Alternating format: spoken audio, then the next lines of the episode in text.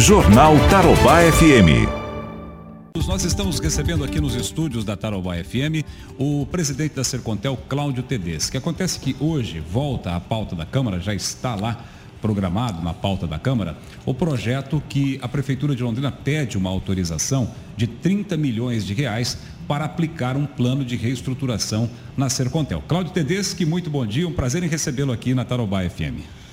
Bom dia, o prazer é sempre meu estar com vocês aqui. Muito obrigado, Cláudio. Bom, eu acompanhei, Cláudio, a primeira sessão, quando você lá defendeu o projeto dos 30 milhões, mas vamos explicar para os nossos, para os nossos ouvintes por que a Prefeitura de Londrina, a Sercontel, estão pedindo este valor de 30 milhões agora.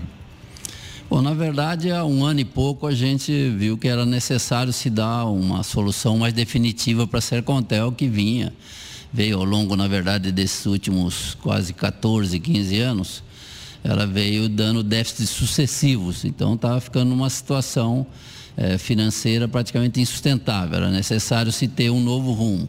Né? A gente estudou muito e verificou que, na verdade, a melhor opção seria você tentar capitalizá-la com recursos privados, iniciativa privada entrar na capitalização, já que não só na Sercontel, mas o modelo brasileiro do Estado como capitalizador praticamente se esvaiu. O Estado não tem mais poder de capitalização, então a gente achou que era o melhor. E nesse sentido, você tem, tinha uma série de leis que impediam essa possibilidade. Então, durante o ano passado inteiro, nós tivemos que passar na Câmara diversas leis que permitissem a possibilidade de capitalização. No final do ano, desagou numa possibilidade de fazer um leilão na Bolsa de São Paulo. Fizemos o leilão, infelizmente o leilão deu vazio, ninguém participou do leilão de capitalização dela e de mudança para iniciativa privada. Que era a ideia o quê? Mantê-la em Londrina, alguém que capitalizasse e até desenvolvesse mais ou, ou aumentasse mais a sua participação no mercado. Isso seria o ideal. Bom, fomos reestruturando para um segundo, o que estamos reestruturando até agora, para um segundo leilão que deve acontecer em final de junho, mas paralelamente, obviamente, você tem que ir criando condições de outras, por exemplo, não deu novamente, é, ou deu novamente vazio, você já tem que ter na agulha algumas outras soluções que a companhia tem que continuar sobrevivendo, ela não pode é, sucumbir. Né? Nesse meio termo, a gente conseguiu a liberação de alguns terrenos que estavam presos à Anatel, que é possível você fazer um capital. Fizemos o primeiro leilão também, não deu, é, deu deserto também, estamos para entrar com um novo leilão. E, paralelamente, a gente construiu um plano de reestruturação dela. O que, que é um plano de reestruturação? Onde você traz a companhia de um déficit crônico, praticamente, que ela tem, de mais de uma década, de em torno de um milhão, um milhão e duzentos, um déficit operacional por mês para um superávit. Agora, para isso você precisa de recursos, porque em geral você tem que fazer uma série de ações em que você tem que investir para reestruturá-la. E dentro desse processo, você, a gente notou que nós precisaríamos em torno mais ou menos de 25 a 30 milhões. E aí conseguimos isso através do Bano Estado e da Fomento Paraná, possibilidade. Mas como ela não tem é, condições nenhuma, a própria companhia de absorver hoje, não tem dados, não tem números é, é, contábeis para conseguir receber esse tipo de empréstimo, a gente faria o bypass através da prefeitura que tinha crédito junto, possibilidade de crédito junto a Fomento Paraná. Então, tudo isso a gente está tratando também em conjunto com o governo do Estado. Né? O próprio governador ajudou um pouco para que esse recurso, porque é um recurso que tem uma característica muito boa, né? ele dá um, uma certa carência, ele tem uma taxa de juro altamente competitiva. Então, tentamos esse recurso. Agora, esse recurso também depende da aprovação da Câmara. Né? Então, a gente está buscando ver né, se os nobres vereadores aí né, nos autorizam e deixando bem claro que, na verdade, veja bem, essa é praticamente a segunda opção. A primeira opção, agora em julho ainda nós devemos ter a, o leilão. Uhum. Se ela for capitalizada pela iniciativa privada, que a gente acha que é a melhor solução, a gente deixaria de, de, de, de, de recorrer a, a esse tipo de, de empréstimo, mas você tem que deixar tudo montado. Não dá tempo para você ver o que acontece em um para depois você tomar a outra atitude. Então a uhum. gente tem tomado, tentado tomar todas as atitudes de tal maneira que nos próximos semanas ou nos próximos meses, né, nesses próximos meses, a gente tem uma solução mais definitiva, se Deus quiser, para a nossa companhia. Esse dinheiro seria efetivamente para fluxo de caixa, para pagar folha de pagamento, para fazer o, o dever de casa, digamos assim?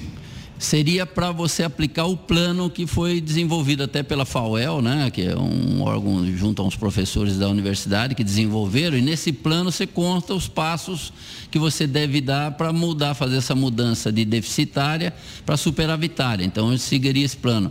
Até a gente tinha pensado esse recurso não entrar direto na Sercontel mas talvez ficar na prefeitura e se criar um núcleo ou um, um grupo que faria essa gestão desse projeto de reestruturação.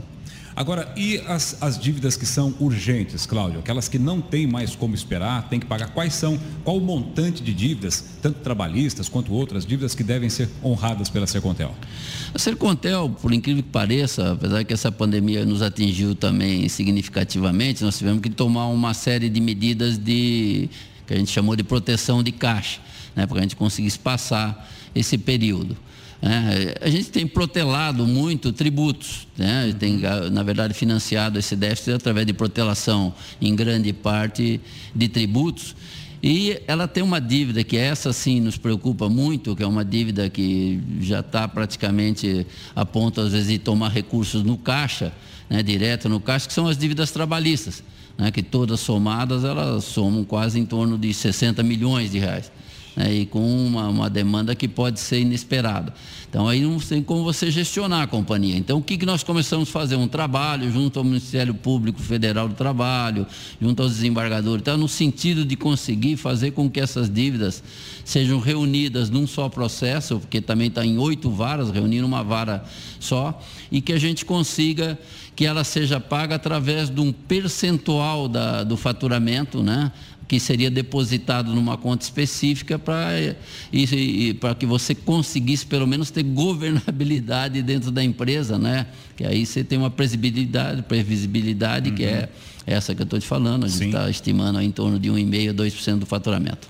Quantos funcionários tem hoje a Sercontel, Cláudio? Ela tem 485 funcionários em torno desses, mas é, nessas ações trabalhistas tem mais um problema, ela também é, ela reintegra a pessoa, nós estamos na verdade precisando enxugar o quadro e ela reintegra pessoas, isso deve, é, em termos de reintegração, deve ser mais uns 34 ou 35 pessoas. Quer dizer, o, o sujeito fez um plano de demissão voluntária, ele assinou um plano de demissão voluntária, recebeu por isso e depois pediu a reintegração?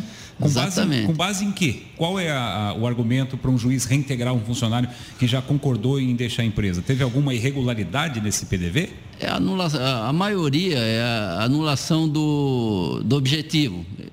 Né? Eles declararam que o objetivo na época era o enxugamento, a melhora da, da situação financeira da empresa, ou seja, a diminuição principalmente da, da sua folha de pagamento. E parece que um tempo depois houve um movimento na empresa em que isso acabou aumentando ao invés de reduzir. Alguns meses depois, oito, dez meses depois.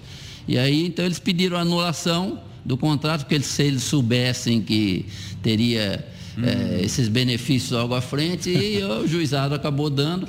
E é, são ações milionárias, tem ações, para você ter ideia, de um funcionário só de próximo de 3 milhões. Meu Deus. E é isso que você tem conversado, tentando ajustar, tentando é, rever isso nos tribunais. Exatamente, nós estamos tentando ver se pelo menos rever se não tem mais como, que a maioria está já em é, no julgamento na execução foi exatamente, execução provisória ou execução final. Então, o que a gente está para conseguir ser viável, a governabilidade da empresa, a gente tem tentado né, reunir todas as ações, e é o que eu coloquei, e tentar ver se a gente consegue um percentual sobre o faturamento para que a gente consiga é, ter pelo menos um, um plano né, de, de, de, de, pagamento disso. Certo. Ô Cláudio, agora a gente não consegue nem falar em investimento, né? Porque nós temos aí, a, a Sercontel infelizmente não conseguiu implantar a rede 4G, é, precisa ampliar sua banda larga, precisa atualizar né, a tecnologia, uma empresa de tecnologia tem que viver constantemente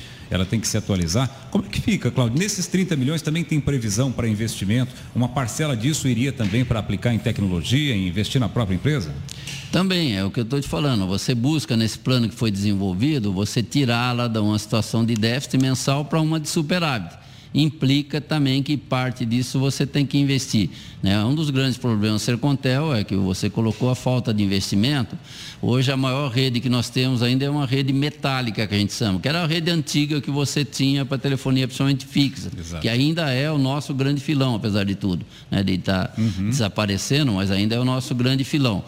E o que, que acontece? Essa rede metálica, ela permite no máximo na área de dados, que é hoje onde você mais comercializa é, no, na telecom, que é a banda larga que a gente chama, você na rede metálica no máximo você consegue de 5 a 10 gigas entregar para a pessoa na, na, área de dados de banda larga. Enquanto que hoje todo mundo quer 150, 200, 300 e só, você só consegue na fibra ótica. Hum. Então, um dos investimentos que já estão previstos, que está estruturado, seria você substituir a tua rede, que é principalmente a central, a rede metálica por uma rede ótica. E Sim. outra ampliação da nossa rede na microrregião aqui, principalmente de Londrina.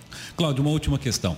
Aquele processo de caducidade da Anatel, ele tinha sido interrompido em função dos planos que foram apresentados pela Sercontel, né, de, de reestruturação, não é isso?